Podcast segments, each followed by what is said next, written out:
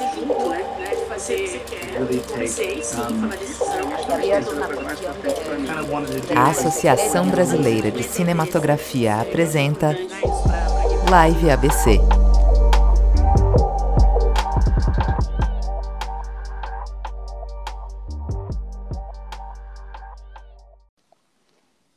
Então, acho que a gente pode começar falando, contando um pouquinho para as pessoas que estão assistindo o que está acontecendo com as locadoras de março para cá, né? Certo. É, a gente já ouviu aqui na ABC, aliás, antes de mais nada, vamos agradecer aqui a ABC pelo convite, pela oportunidade, né, da gente poder se manifestar aqui nesse momento do mercado. Com certeza, também agradeço. Uhum.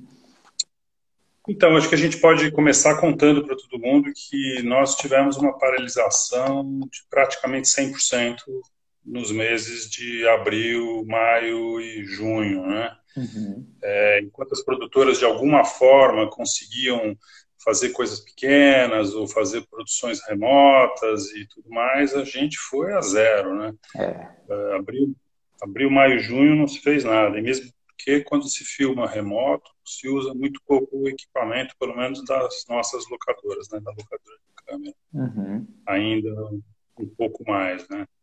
Então, isso provocou um, um, um, problema grave que foi uma queda brutal de faturamento durante um período muito prolongado. Né?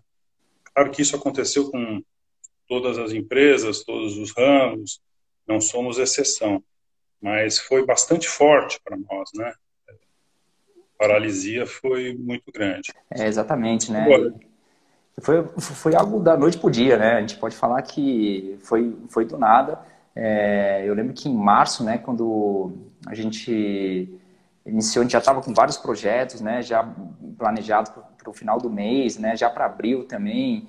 E, e, a gente também é, a gente se adequa aos projetos, né, a gente faz investimentos constantes, né, mensais, né, para poder conseguir realmente atender toda a demanda. E aí, realmente, do nada, chegou, né, a gente teve que paralisar tudo, né, sem, sem perspectiva alguma, né, de, é, de retorno, né, a gente sabe que, que as produções dependem de aglomerações, né, ainda mais as maiores, né, enfim, mais de 50 pessoas às, às vezes, né, e, e, realmente foi isso mesmo, foi, foi de, de 100 para zero, né, e, e caiu, né. Uhum. Exatamente. Então, isso cavou um buraco no caixa de todos nós, né? É uma coisa que vai ser, vai demorar para a gente equacionar. Né? Além disso, a gente agora, o retorno, nós estamos em julho e agosto, gradativamente os filmes começaram a voltar, ainda muito pequenos e ainda cheios de protocolos é, demorados e tudo mais. E, ao mesmo tempo, as locadoras tiveram que se preparar e se adaptar, né?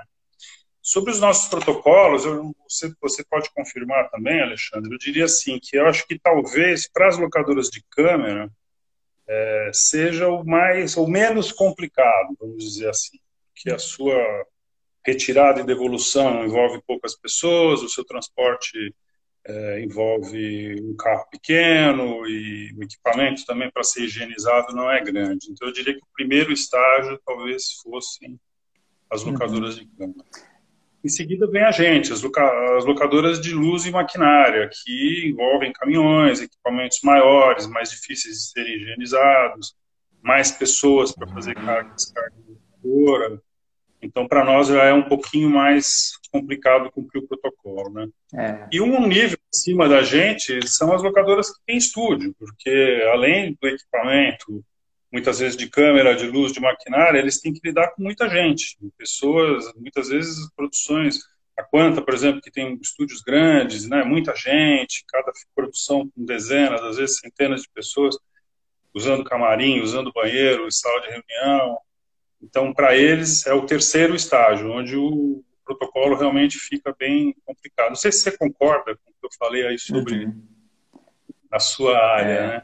Não, eu, eu, eu super concordo, assim, sabe? Eu até acho que um primeiro ponto, assim, que a gente que a gente começou a sofrer bastante aqui, né, foi em questão de espaço, né? Porque, assim, antes a gente tinha, né, sei lá, a gente conseguia atender é, umas quatro, cinco equipes de câmeras saindo até do, ao mesmo tempo, né, no, no mesmo dia, É, e as, só que hoje a gente já não consegue colocar tudo isso é, junto, né, aqui dentro da empresa, né. Então a gente tem que trabalhar melhor com os agendamentos, né, para justamente não ter essas aglomerações aqui dentro, né. E aqui a gente trabalha também 24 horas, né. Então assim, às vezes a câmera chegou 9 da noite, ela já vai sair, sei lá, 3, 4 da manhã, né.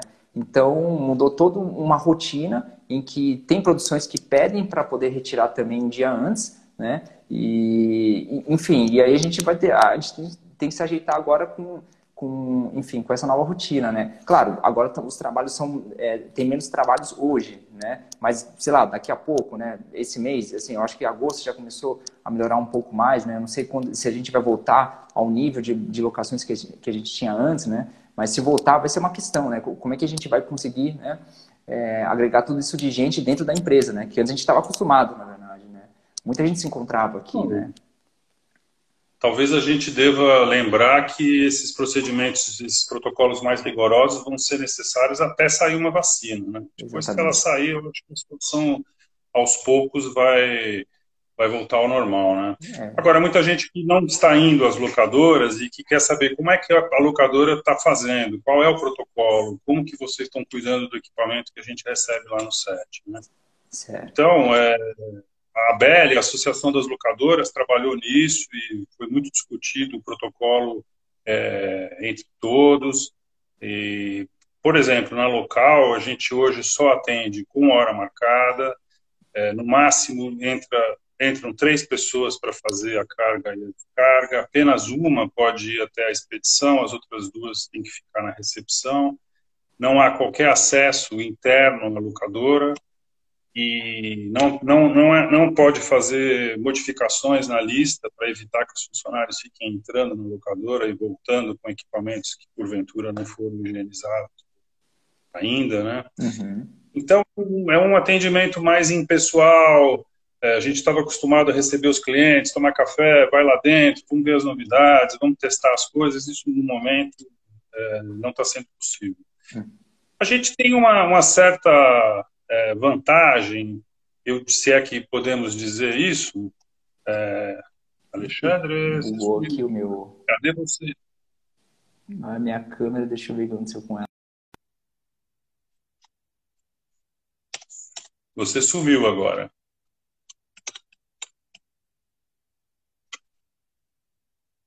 Vamos lá, vou te pôr de novo aqui.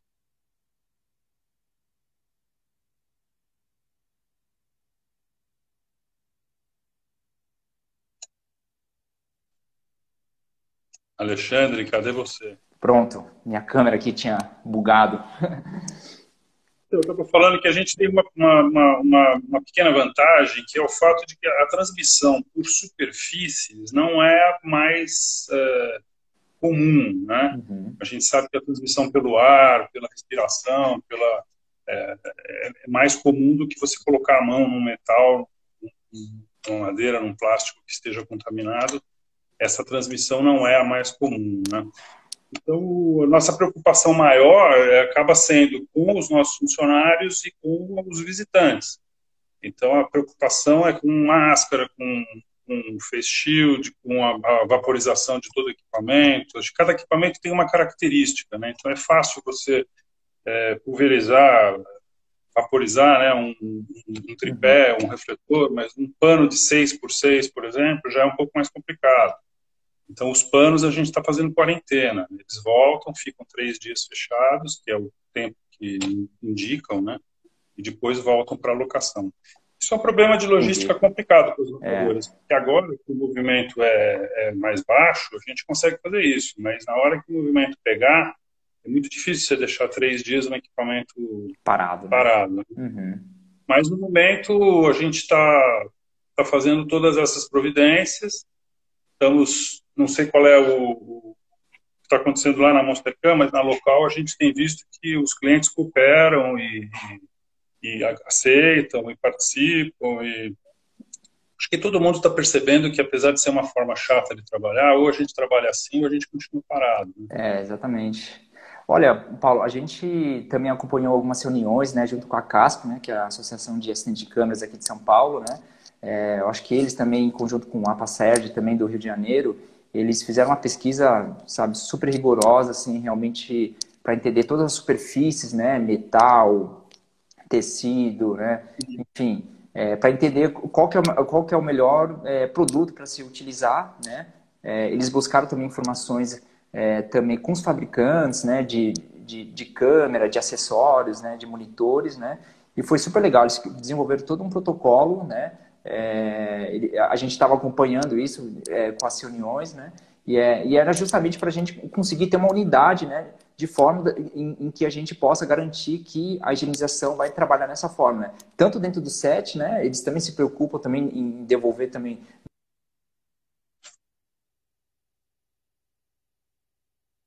o equipamento. É... E também a gente aqui, para que a gente possa também criar uma unidade até em todas as locadoras também. É super importante isso, né? É... Mas foi como você falou, assim, é, os... bom, a gente não tem tanto pano, tanto equipamento com pano aqui, né? Mas assim, hoje, né, pô, pra, antes quando a gente, para poder desproduzir uma câmera, né, uma locação inteira, demorava por volta de uma hora, duas horas, entendeu? Dependendo da quantidade de equipamentos, né? Hoje a gente já está levando quase o dobro, entendeu? Então, ah, é, então, inclusive a gente teve que reforçar o time aqui, né, para o, o pessoal, porque o pessoal já não estava dando conta, porque eles tinham que desproduzir, né, um equipamento levavam o dobro, levam o dobro do tempo, né, e já precisam produzir o próximo, na verdade. Né? Então, assim, realmente essa questão de logística a gente teve que investir um pouco mais em pessoas aqui para poder conseguir, é, é, enfim, cumprir a demanda aqui do, do dia a dia, né? É, nós também tivemos esse problema porque a gente está trabalhando com equipe reduzida, é. né? E o horário reduzido, e agora que a demanda começa a aumentar, a gente começa a pensar em aumentar a equipe, porque nós estamos trabalhando só com as pessoas que podem vir de carro, ou de carona, ou de Uber. Aqueles que moram muito longe, que dependem de transporte eh, público, os funcionários da local estão em casa desde março. Né? Uhum. E agora a gente já está pensando numa volta gradativa, porque o mercado está gradativamente voltando. Né? Uhum. Entendi. Agora, além desse desafio é, logístico que a gente está encarando, a gente tem que lembrar também que a gente vai ter um desafio econômico pela frente, porque várias coisas concorreram é, para prejudicar o, a rentabilidade, vamos dizer assim, do nosso mercado. Né? A primeira é que o volume de mercado, o volume de trabalho caiu muito. É.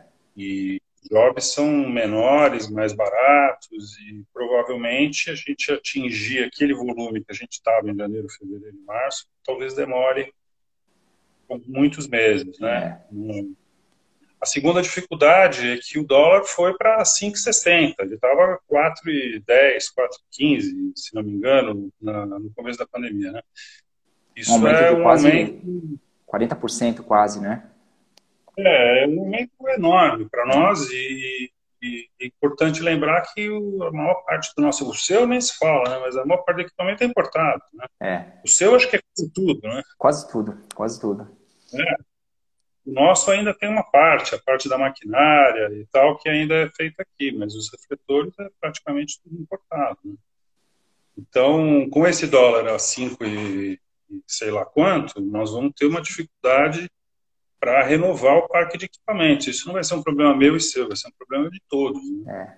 É, exatamente. Mas eu vejo também até nosso é, a, até pela pela rapidez, pela rapidez também, né, que os fornecedores é, que, que os fabricantes, na verdade, eles soltam também novidades aqui no, no nosso mercado, né? Então, por exemplo, assim, uma câmera, dependendo da fabricante, sabe? Pô, tem fabricante que solta câmera nova todo ano, né? É, eu até estava conversando com um amigo hoje, é, na parte da tarde, né? E aí eu até estava falando para ele, assim, pô, eu estou anunciando uma câmera para vender que eu comprei há cinco, cinco anos atrás, né? Por quê? Porque depois de cinco anos, a, a fabricante lançou uma câmera nova, né? E é, agora, será que essa câmera vai durar cinco anos? Eu acredito que não. Eu acho que assim, se durar metade do tempo, dois anos e meio, né, eu acho que já é lucro, né? Mas eu. Se pagar. Né? Exatamente. Eu, a, a, gente faz as contas aqui, eu acredito que, que esse equipamento em específico, ele tende a se pagar né, com a revenda dele daqui dois anos e meio, na verdade. Né? Não sei, pelo histórico que a, gente, que a gente tem aqui, né? Enfim, realmente assim, a, a, a, o, a alta do dólar agora, é, toda essa parte também de, de importação e os, e, os, orçamentos também estão sendo cada vez mais difíceis, né, para que é, realmente a gente consiga é, tirar, enfim, enfim, os melhores valores, né, está sendo uma grande um desafio, né, desafio de, enorme para nós, né. Não, e para quem para quem não sabe, não conhece as agruras do nosso mercado, a gente paga de 100 a 120% na importação de um equipamento importado. Então, uma lente, um refletor, qualquer coisa que lá em Los Angeles custa mil dólares, para nós custa mais de dois mil, né? 2.200, 2.500 dólares. Então, muitas vezes a gente tem produções internacionais que chegam aqui e falam: Nossa, mas o preço de vocês é muito alto. Eu falo: Bom, a gente paga muito caro para ter o equipamento aqui, né? Uhum. E isso é, é uma dificuldade que a gente vai ter sempre e, e, e, não tem muito como, como contornar, porque a gente já fez todas as tentativas possíveis através das associações e, de, não tem jeito. Você falar nesse país, nesse momento, em abaixar carga tributária de alguma coisa, é. É, não tem chance. Então a gente tá, nós estamos encarando uma tempestade perfeita. O mercado caiu, o ticket médio do job diminuiu, o dólar subiu e os custos de importação continuam elevadíssimos. Exatamente. E a gente passa por uma pandemia, na verdade, que já está durando aí desde março, né? Ainda tem mais isso. É, exatamente.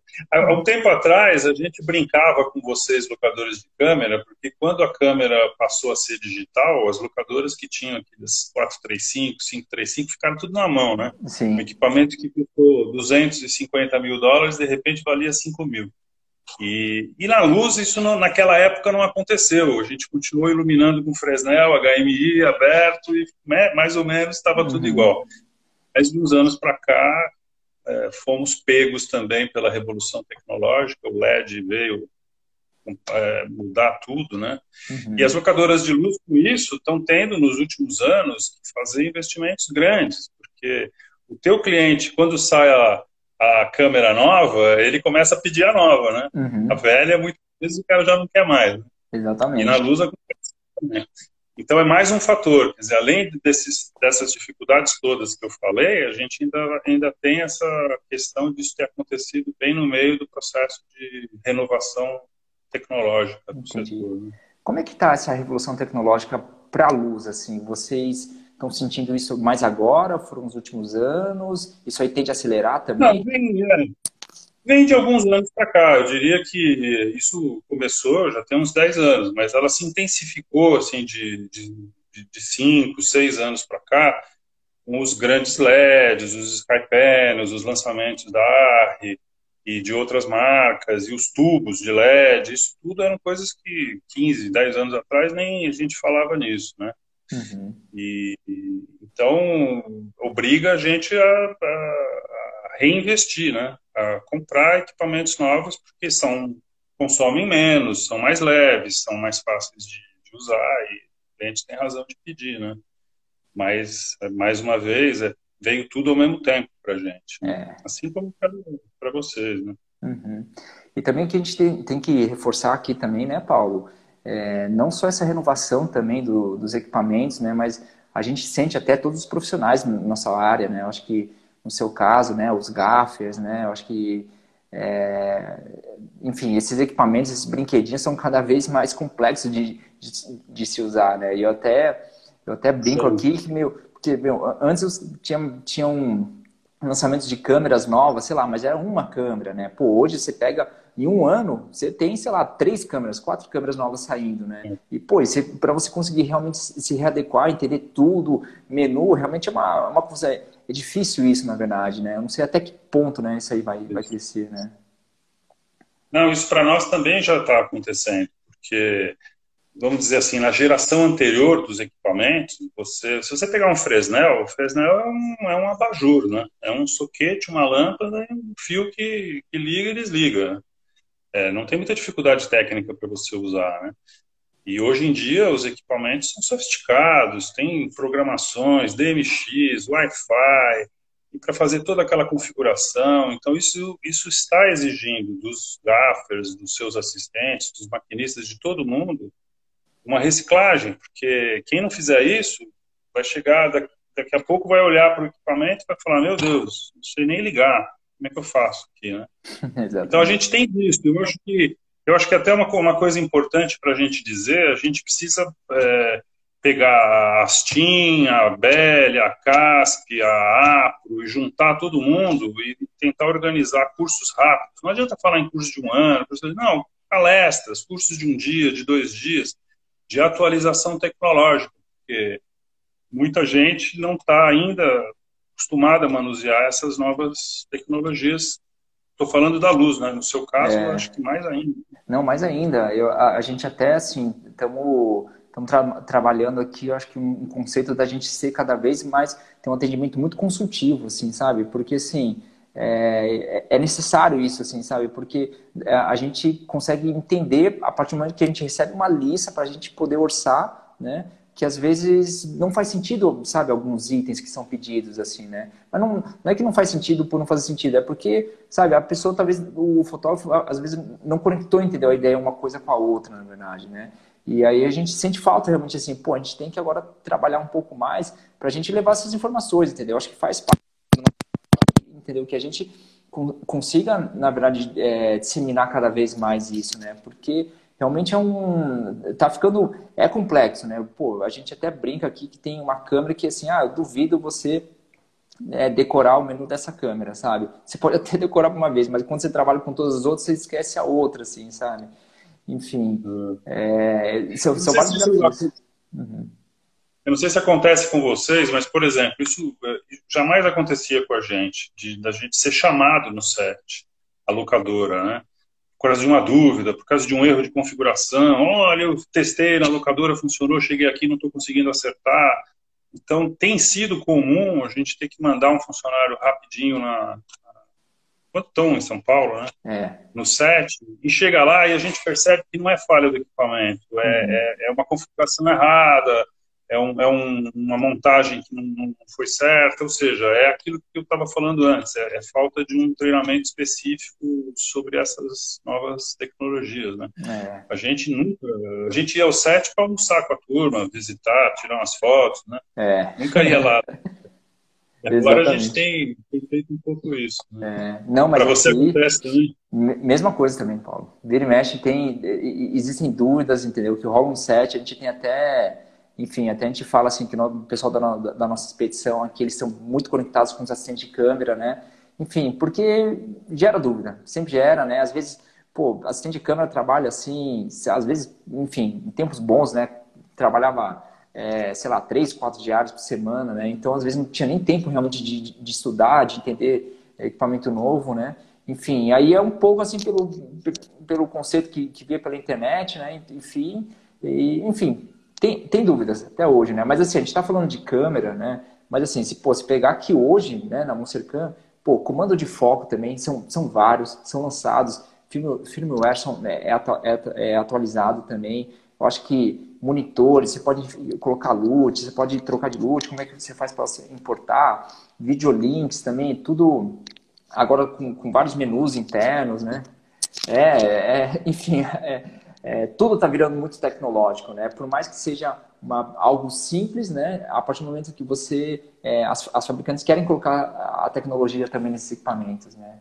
Entendeu? E como é que vocês estão lidando com essas exigências dos streamings? Que cada um pede a câmera de um jeito, dá uma definição. Isso deve ser uma atrapalhação aí para vocês, não é? Pois é, para a gente é difícil. Assim, eu, eu vou te falar que talvez é, a gente entende que é um, é, é um, desafio, né? Porque eles querem filmar com os melhores, né? Eles querem, eles querem a melhor câmera, sabe? É, lentes é, exigentes. Isso aí é caro pra gente, né? Então, assim, antes, quando a gente conseguia realmente atender, sei lá, uns três, quatro longas, entendeu? Talvez streaming, não sei, né? Porque é, as exigências deles é para ter o melhor equipamento. Pô, e hoje, né? Eu acho que em comparação a três anos atrás, sabe? A gente não consegue ter três tipos de lente iguais aqui na empresa, assim, sabe? Realmente é, é um desafio, né? É, e, e, assim, pô, câmera, lente, eles precisam fazer também teste X dias antes, e ninguém pode mexer no equipamento, sabe? Então, não é só, só o período é, da filmagem que a gente precisa reservar o equipamento, às vezes é um, é um tempo antes ainda, né? Sabe? E, e não, e, e não só isso, né? Eu acho que a quantidade de cartões também aumentou bastante. Por quê? Porque eles não podem apagar nenhuma imagem do cartão enquanto que não passar por.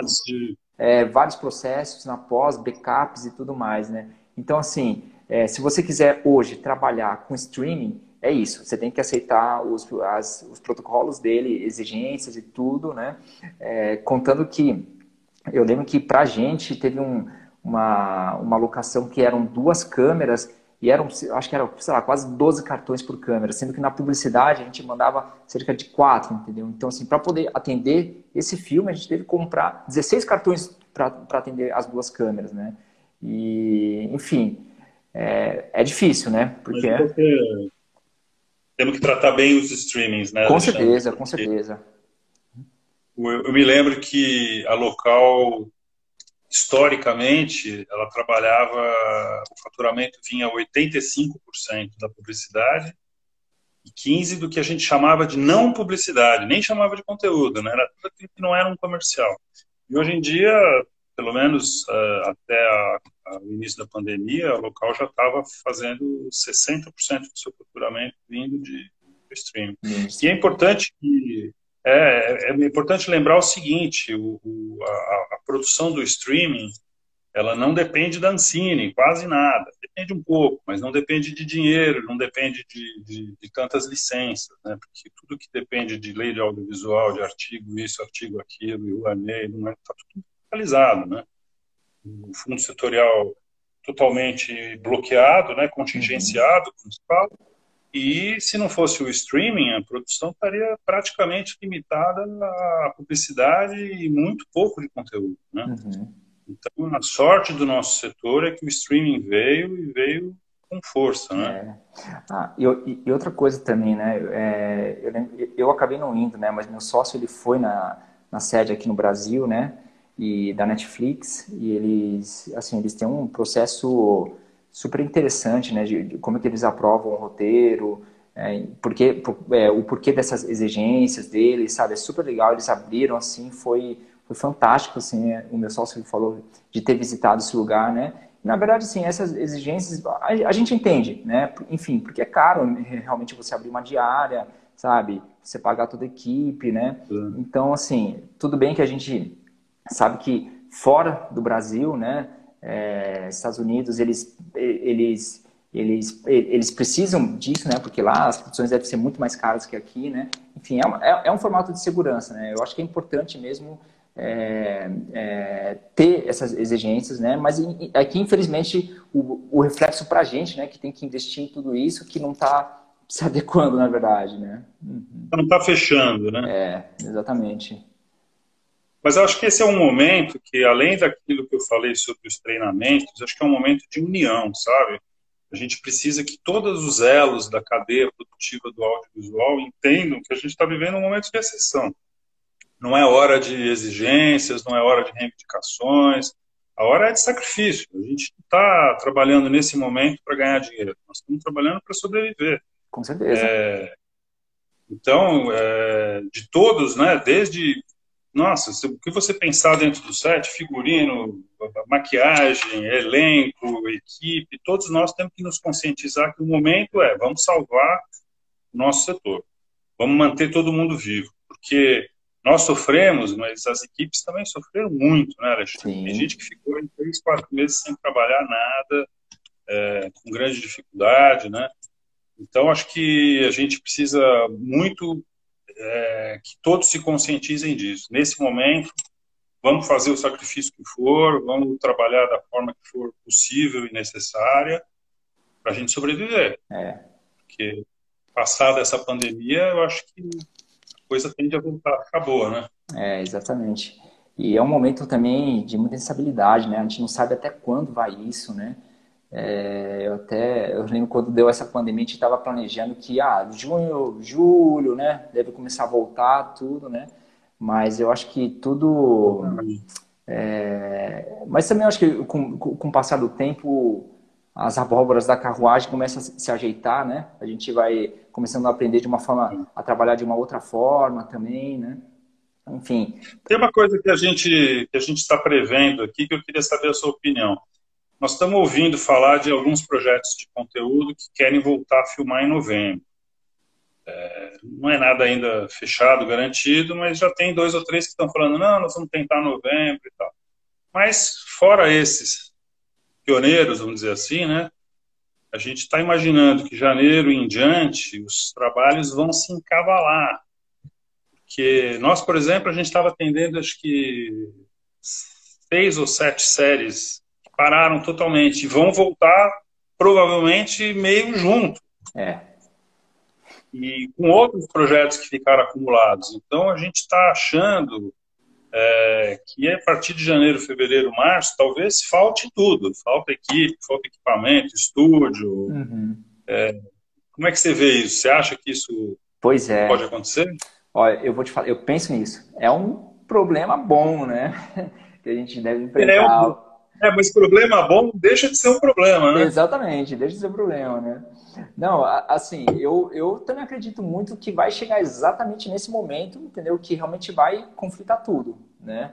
Até estou tô com a expectativa, assim, que o ano que vem, assim, não só no começo, né? Mas até acredito que realmente durante o ano inteiro, assim, deve ser um ano bem agitado, movimentado para nós, né?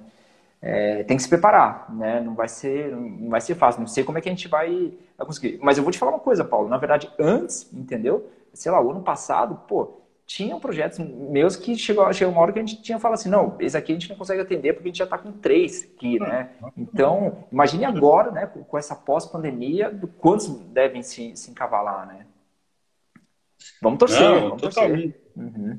É, exatamente isso. A gente também teve momentos no mercado, no ano passado e até o retrasado, em que a gente foi obrigado a recusar projetos. Porque não tinha mais capacidade. Isso é que me preocupa, porque nós, eu tenho uma visão otimista. Eu acho que, é, passada essa pandemia, o mercado vai voltar e vai voltar forte, porque além da Netflix e da Amazon e da HBO, que já estão filmando aqui, a gente sabe que a Apple vai vir, que a Disney com certeza vai produzir. Todos os streamings já perceberam que eles têm que ter produção local. Uhum. Tem que ter algumas séries, alguns projetos no país para atrair público. Então, nós vamos ter todos eles produzindo. Além dos além de sem falar da Globo, da Turner, da Universal, todo mundo que que está filmando. E nós vamos ter que encarar essa avalanche de trabalho com as dificuldades que a gente citou lá no começo: dólar alto, importação cara, e tudo mais, né? Então, vai ser um momento que vai exigir muita flexibilidade, muito jogo de cintura de todo mundo, né? Você não acha? É, com certeza, né? Isso aí, assim, a gente vê que bom, né, que esses streams vieram, acho que pra gente, assim, deu uma outra perspectiva, né? Acho que no nosso mercado, né? É, dá uma previsibilidade também, é, dá uma segurança um pouco também em, em você é, querer investir, né? Porque é, quando a gente olha para a publicidade, né, a publicidade foi sempre o que sustentou, de certa forma, né, eles que geraram sempre muito mais receita, né, assim como você falou, é, o quanto que representava esse faturamento para vocês, né. É, mas é, é, eu, eu, também acredito que, que, vai acontecer justamente isso, né, acho que a partir do momento que entrarem outros canais aqui, né, no Brasil, em que eles vão querer produzir também aqui cada vez mais, né, enfim, vai ser um grande desafio, né? Eu lembro que eu vi um, dado da Disney, que eu acho que ela já estava com quase 30%, 40% da quantidade de assinantes que a Netflix tinha, né? Tem, né? Então, é. assim, é, bom, é, é, muito provável que, na verdade, que a Disney, né, pelo tamanho dela, ela pode, fácil, fácil, né, chegar ao tamanho da Netflix em quantidade de assinantes, né? Enfim. É, é isso para nós vai, vai ser, ser ótimo. Uhum vai ser ótimo, vai ser a tábua de salvação, porque é, a parte incentivada do mercado, nesse momento, a gente não pode contar muito com ela, não, né? É, exatamente. Eu estou vendo que a gente está com o tempo aqui andando bem. Que horas são? Ah, não, 17h34. Porque eu não sei também é, como é que a gente faz aqui com algumas perguntas que estão chegando. Te confesso que eu não sou muito experiente aqui nisso para eu já vi aqui o Maurício Essa me perguntando dos videoclipes dele. É 60 de conteúdo, 40 de comercial e nada de videoclipe, viu, Maurício? Mas eu não sei aqui responder as outras perguntas daqui. Quem mais que está perguntando? Deixa eu ver, estou tentando Você ver. Você está conseguindo ver aí? Tô, é que eu caí no meio, né? E aí travou, eu perdi aqui algum histórico, né? É, tem gente aqui falando sobre o tempo de. É, para fazer o carregamento e descarregamento nas locadoras. Pois é, a gente falou disso, né? Uma das dificuldades, aliás, não é só o tempo nas locadoras. Eu assisti uma live do, do Marcelinho, o Gaffer, que ele trabalha hoje no México, né? Mora lá e está fazendo Narcos, se não me engano. E a experiência deles diz que onde eles filmavam cinco páginas, em geral por dia, cinco páginas por dia, eles estavam filmando três. Isso significa um aumento de 40% no tempo de filmagem, que significa 40% de aumento no custo, direto. Né? Com certeza. Nós, locadores, nós vamos ser pressionados, talvez, a alugar o equipamento por mais tempo, pelo mesmo dinheiro, ou até por menos. Mais uma dificuldade no momento que a gente está com aumento de custo, mas é, os primeiros sets que estão filmando, a dificuldade que o protocolo é muito grande, né? O, o, a refeição tem que ser individual, a maquiagem tem que ser individual, não pode mais compartilhar figurino, camarim, tem que ser higienizado e o banheiro a cada vez que usa. Isso tudo está fazendo as filmagens ficarem mais lentas e mais caras.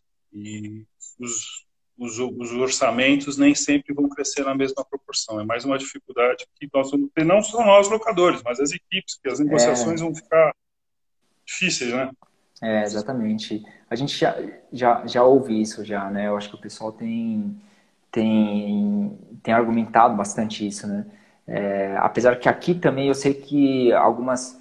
Tem, tem gente que é, tem alguns produtores que falam que só podem filmar, acho que até no máximo 12 horas hoje, né? E tem gente que realmente cumpre isso, né? Porque, enfim, porque é importante também, acho que até para preservar a todos também, né? É, mas vamos ver, assim, com certeza, assim, eu acho que o aumento do tempo da filmagem, né, vai, isso aí vai ocorrer, mas, assim, é, a gente precisa ter alguma comunicação com eles, né, para entender realmente o quanto que é, que, que, isso também não, não pode só né, cair em cima da gente, na verdade, né? É, tá todo mundo na verdade no mesmo barco. Uhum. A gente passou meio rapidinho. Eu queria saber de você como é que está sendo o protocolo de higienização dos acessórios, das câmeras e das lentes. Como é que vocês estão fazendo? Paulo, a gente está, assim, basicamente, né, trabalhando muito com, com água, com sabão e com álcool isopropílico, né? Eu acho que foram, são, são os itens que é, resolvem, assim, de uma maneira geral, quase tudo, né? É, com exceção só essa questão que você falou do tecido, né? Que tecido realmente você precisa de, é, enfim, de, de, mais tempo, ou, ou você tem que lavar ele, né? É, mas também de tecido a gente tem aqui só o sincero que o fotógrafo apoia, né? No, enfim, no, enfim, no corpo para poder operar a câmera, né? Exatamente, né? Então, assim, porém, assim, a gente tem que ter um cuidado um pouco maior, por exemplo, eu não sei se, se os fotógrafos estão usando também viewfinder, né? Antes que usava bastante, né? Então, enfim, a gente tem que higienizar bem isso, né? É, com a ajuda, algum, algumas fabricantes começaram a indicar também alguns produtos, né? Como é que eles estão fazendo, também isso é legal, chegam uns e-mails, né? Tá? Em relação a isso. Mas, enfim, é como te falei, agora é o dobro do tempo, né, para a gente conseguir higienizar tudo, né, mais equipe, né, é, enfim, e às vezes quando dá aquele pico lá de um dia para o outro, né, que sai equipamento, a gente tem que dar conta disso que, enfim, é... mas estamos aí, estamos na batalha, né? a gente precisa trabalhar, né, graças a Deus a gente está vendo aí o mercado se movimentar de novo, né. É, hoje, hoje começou um primeiro projeto de conteúdo pelo menos para nós, está sendo o primeiro. Começou a filmar, hoje é quarta, né? Começou a filmar hoje, vai filmar quatro semanas. Já vai ser um bom piloto para a gente ver como é que vão se comportar todos esses protocolos numa filmagem mais longa, né? Porque na publicidade é um dia, dois, três no máximo, né? Agora, filmar semanas e semanas debaixo desse protocolo vai ser uma, uma experiência, né? É. É, mas a gente, tá, a gente também está com, tá com um projeto aqui em que eles vão filmar, acho que num, num sítio, né? Mas eles vão fazer uma quarentena antes, né? E aí eles entram no sítio, todo mundo, enfim, vai, vai dormir dentro do sítio, mas também é uma equipe um pouco menor, né? É, enfim, mas é uma forma também, enfim, como, como chegar comida para eles, né? Eles já esquematizaram tudo para conseguir cumprir isso, né? Pois é, imagina o, desgaste, o tempo, a preocupação com essa logística toda, né? A gente tem que torcer muito para essa vacina sair logo, é. para a gente poder voltar, voltar ao que era, né? Se é que vamos. É, exatamente. Mas eu tenho fé que vai voltar, né? Vamos é, realmente assim é um, é um período que a gente precisa entender, né? Acho que até para nós uma reflexão, né? Para acho que para todos, né? Para é, a gente vinha numa aceleração, né? Acho que é, muito rápida, né? Pelo menos para a gente aqui, né? Eu acho que a Monster, na verdade, ela tem cinco anos. Ela fez cinco anos esse ano, né? Em, julho, né? Mas assim, é, a gente foi uma empresa assim que cresceu nos primeiros anos, assim, de um ano para o outro, quase 50%, né? Sabe? Realmente a gente teve um grande reconhecimento assim do mercado, né? E aí, infelizmente, veio a questão do Covid, né? Deu uma parada, mas a gente está deixando a casa em ordem, entendendo o que a gente precisa melhorar para quando realmente o mercado voltar, né? Melhorar a manutenção, melhorar atendimento, fazer treinamentos novos aqui da equipe, né? É, enfim, estamos aqui na batalha, né? E... Essas, essas filmagens remotas geraram um bom faturamento para as locadoras de câmera? Paulo, olha, eu lembro que no início é, a gente. Não posso falar que a gente foi o pioneiro, mas eu acredito que a gente foi um dos primeiros que talvez tenha lançado é, soluções de, de, filmagem remota, né? E aí realmente assim foi algo que a gente apostou que foi uma forma só de como é que faz para o cliente da publicidade conseguir né, é, assistir, o, é, assistir a imagem que estava sendo gravada na, na, no set, né? É, Olha, para a gente eu acredito que foi uma, uma boa solução que gerou né, é, uma alternativa boa para que eles falassem, não, beleza, isso, aí, isso aqui pode acontecer, o, o, até o diretor teve filmagem que o diretor ficou é, na casa, até fotógrafo ficou, né? Então eles reduziram bem a equipe, né? É, mas eu estou achando que talvez essa questão da filmagem remota é algo que também tende a ficar né, para alguns projetos, né? Enfim, porque eles estão entendendo que, sabe, é, às vezes um cliente realmente pode ficar em casa, pode ser um pouco mais confortável, né? Entender se realmente todo mundo vai se adequar e, e vai implementar isso no, na, em, em, futuras filmagens, né? Se vai continuar, né? Eu acredito que vai. É, eu, acho que tem muita coisa que a gente está aprendendo na marra, né? Uhum. E algumas delas nós vamos abandonar com grande alegria assim que a pandemia passar, e outras a gente vai incorporar, né? Com certeza. Mas o que eu espero é que a gente consiga, pelo menos, voltar aquele crescimento. Porque, é, realmente, é como você falou, a gente também, a gente estava num momento, todo mundo, né? As, as produtoras, né? a gente tinha, a O2, por exemplo, estava com oito ou dez projetos para filmar nesse ano, né?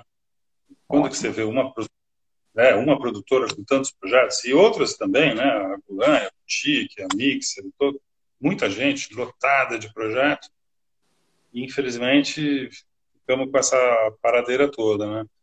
As dificuldades vão ser grandes na retomada, como a gente falou, mas eu acho que se a gente conseguir aquela união que a gente falou, né? A gente consegue. Entendi.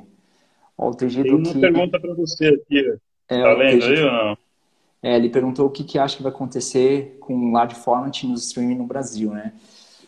Tegido, eu acredito o seguinte, né? Acho que o large format ele, ele, ele tem algumas vantagens, né? Que, por exemplo, assim, você consegue fazer, você tem uma outra estrutura de lente, por exemplo, né? Então você pode é, fazer lentes menores, mais leves, né? Porque e aí nisso você não precisa ter sempre lentes pesadas, né? Com, pesadas entre aspas, né? Como eram antigamente, né? Tá? Então, enfim, contando que, por exemplo, assim, a ARRI lançou um jogo de lentes que é super leve, que, que atende o, o large format, né, tranquilamente, né? Mas, assim, é, é, aquela, é aquela transição lá que a gente vai entender um pouco como é que vai ser, né? Porque antes o Super 35, é, quando já veio o large format com a 5D, né? Tem gente que, que adotou, mas tem gente que não, né? Agora, talvez as câmeras novas vindo tudo com, com opção de large format, né? Porém, essas câmeras também fazem Super 35, né? Então, acho que a gente está justamente numa transição que a gente tem que estudar, né? A gente precisa ter mais feedback de, de, de fotógrafo, né? Eu acho que o large format prefiro falar hoje, né? Que ele não vai ser obrigatoriamente uma tendência, assim, em relação até é, é, desfoque, né? Enfim, Mas eu também acho que é, eu, eu, prefiro apostar mais que seja é, uma opção para você poder filmar, entendeu? É, vejo um pouco isso, assim, sabe?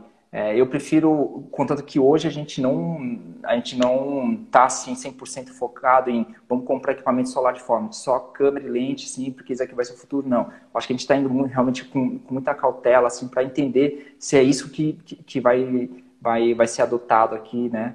Enfim, na, nas filmagens, né?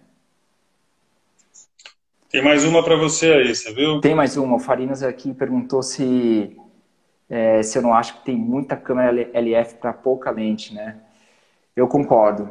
É, é, é, aquele negócio, né? Tem, tem dois itens que é o que chama. Opa, desculpa, gente. É, é aquele negócio, tem dois itens que chamam uma produção, né? Que é os dois primeiros pedidos, que é uma câmera e a lente, né?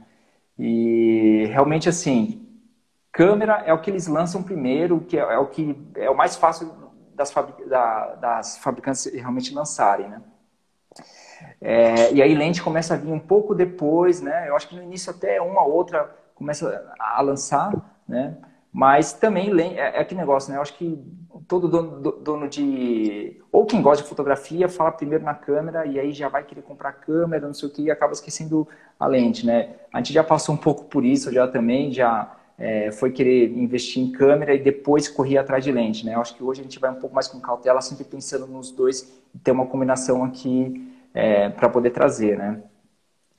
É, mas enfim, sim, Farinas, isso aí é um desafio, eu acho que sempre no nosso mercado que, meu, sempre vai ter muito mais câmera do cliente, né? A questão é essa, né? Vocês sofrem muito com os profissionais que compram suas próprias câmeras e lentes? Ou isso não chega a pesar muito aí na, no mercado das câmeras? Pois é, assim, eu, eu sofro bastante, né? Eu talvez eu prefira entender assim que, é, enfim, eu, eu, acho que é uma é algo que está sendo permitido isso no mercado, né? Porque os equipamentos baratearam, né? É, o acesso realmente ficou fácil, vende aqui no Brasil, você pode parcelar e realmente é uma oportunidade que que os profissionais encontram assim para conseguir realmente é, aumentar um pouco o, o cachê, a receita deles, né? É, mas, assim, eu prefiro não, não, não criticar, assim, né? Eles, acho que, acho que cada um é, é uma oportunidade de vir para o mercado. A gente, nós, como empresários, acho que a gente tem que se adaptar a essa realidade, né? E, enfim, isso aí vai estar tá por uns bons anos, né? É, mas eu também vejo isso também até uma questão que é, eu, pelo menos, né, eu sei que os Estados Unidos sofre está é, tá começando a sofrer isso, né, porque eles é, têm alguns sites, né, algumas comunidades que eles que os profissionais é, anunciam os equipamentos, né, e, e realmente acontece que as, as, locadoras acabam às vezes até ficando. E esse site está começando, tá começando a oferecer equipamentos assim de ponta de linha, como as locadoras oferecem, né. Então, eu acho que isso aí é até um exercício que a gente tem que começar a trabalhar hoje, né, para entender o quanto que isso aí realmente vai evoluir, né? Mas eu acredito que isso aí vai facilmente vai, vai crescer, né? Tá. É. Tenho aqui uma pergunta do acho que é do Tegido. Se a gente acha que o Fresnel Tung vai deixar de existir e virar LED. Tegido já está virando, né? É, deixar de existir, eu acho que não porque muita gente ainda gosta daquela textura, daquela temperatura do tungstênio e tal, mas a gente já tem Fresnel de LED, né, tungstênio, daylight, bicolor, RGB e tudo mais, então eu acho que por saudosismo ele ainda vai durar alguns anos, mas eu não tenho dúvida que vai chegar uma hora que vai virar um arco voltaico, né, uma coisa que entrou para a história, mas ninguém mais usa, né. É. Realmente o os LEDs eles estão atingindo uma, uma, um nível de qualidade de luz, de controle, de tudo que não justifica, em breve não vai justificar mais a gente usar é, os equipamentos mais antigos, né? A questão do LED ainda, Tegido, é, como você sabe bem, é, são os refletores grandes, né? As grandes potências, o LED ainda não chegou lá. Então, hoje em dia, para refletores de até 2 mil watts, ou até um pouco mais, talvez 5 mil em alguns casos, os LEDs já estão substituindo as fontes antigas. Mas para as coisas maiores e tudo mais, a gente ainda precisa do, dos HMIs, né, da, da, da os fresnéis grandes e tudo mais. Mas, com o tempo, eu tenho a impressão que os fresnéis vão fazer companhia para a moviola, para para o arco voltaico, como eu falei, para essas coisas antigas aí, né? Não vai ter muito jeito, a tecnologia é muito melhor. Né? Vão substituir as decorações atuais, né? É, pois é. Tudo aquilo que vem para facilitar acaba dominando, né? É. Se você pode trabalhar com um refletor de watagem baixa, que, que faz uma, uma luz é, bonita e tem várias formas de controle, de difusão, de tudo.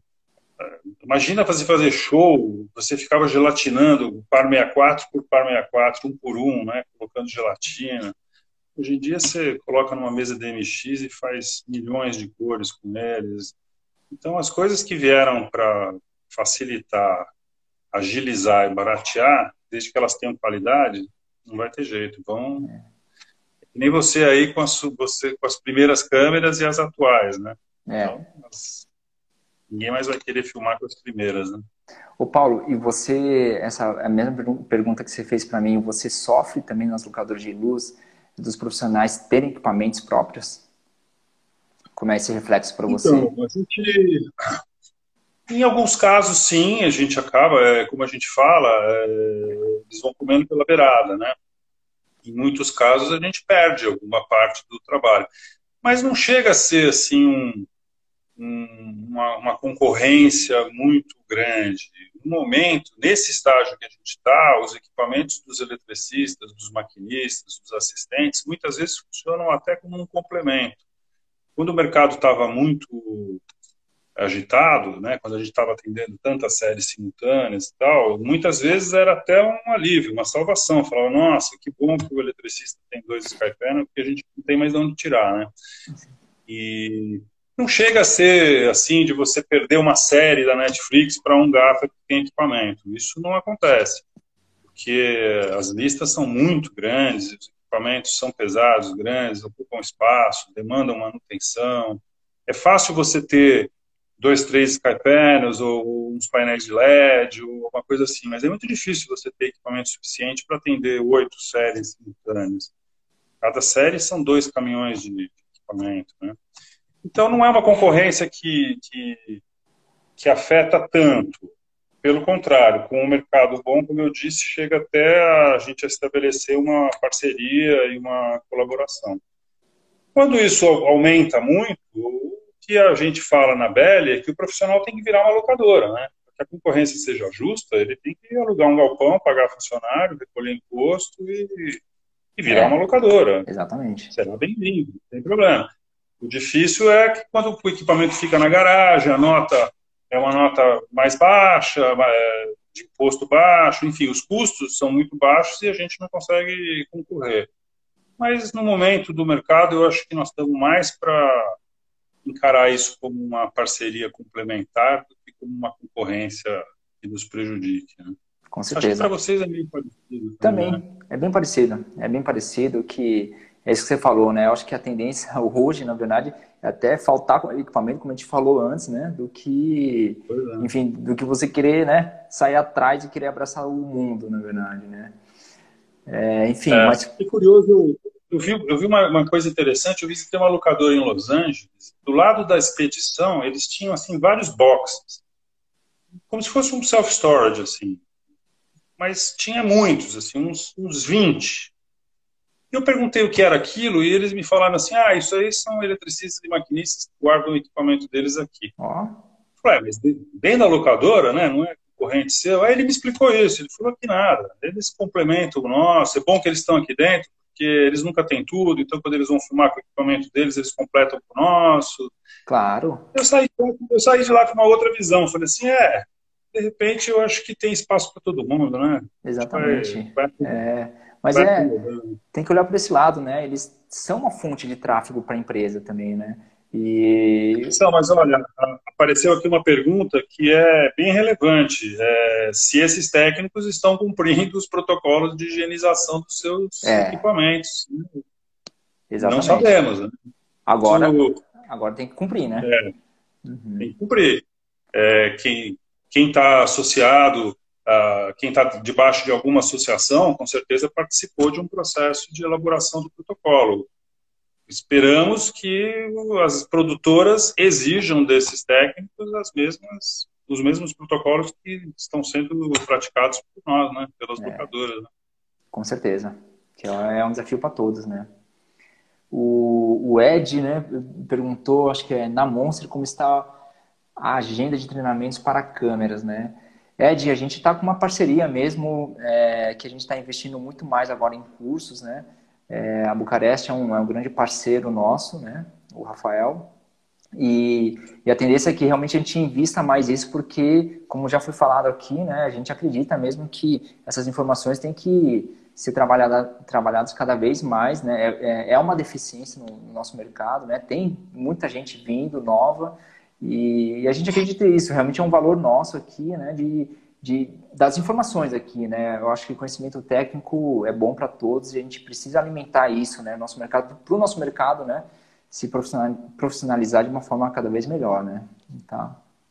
Bom, as locadoras entre si já, já, já colaboram muito uma com a outra, né? As locadoras têm um, um sistema de sublocação com conta corrente, é, alguém aqui comentou sobre a competição, né? Competição com cooperação, que é o que eu falei, né? A gente acaba complementando e sendo ajudado e ajudando esses técnicos que têm equipamento.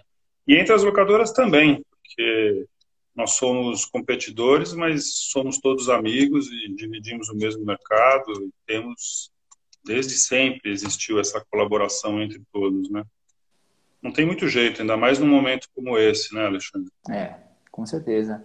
É, mas eu, vou, eu posso até falar aqui, né, Paulo, que eu, é, eu acho que também a, a, visão que, que esse pessoal compra os equipamentos, né, enfim, querem alugar, né, é, é interessante, né, porque eles também estão sempre na, no campo de batalha, eles estão lá pesquisando também, entendendo qual que é a melhor solução, sabe?